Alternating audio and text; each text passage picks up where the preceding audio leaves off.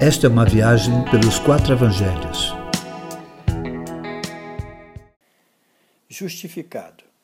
Esta é mais uma das parábolas de Jesus. Ele está motivado a contar para denunciar os que confiavam em si mesmo, crendo que eram justos e desprezavam quem não vivia da mesma forma.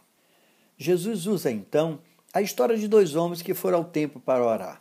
Um era fariseu e o outro era publicano. O fariseu fazia parte do grupo que se achava justo e melhor que o publicano. Seu argumento baseava-se numa praxis religiosa e acreditava que isso lhe dava direito de ser justificado.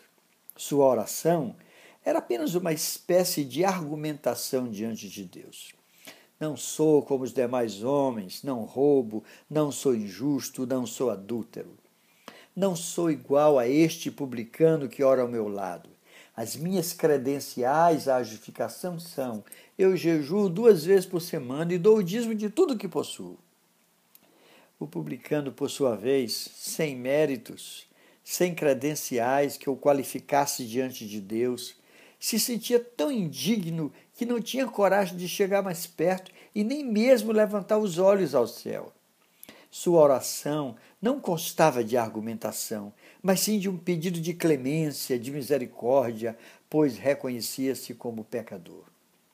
Quem saiu do templo justificado foi o publicano e não o fariseu.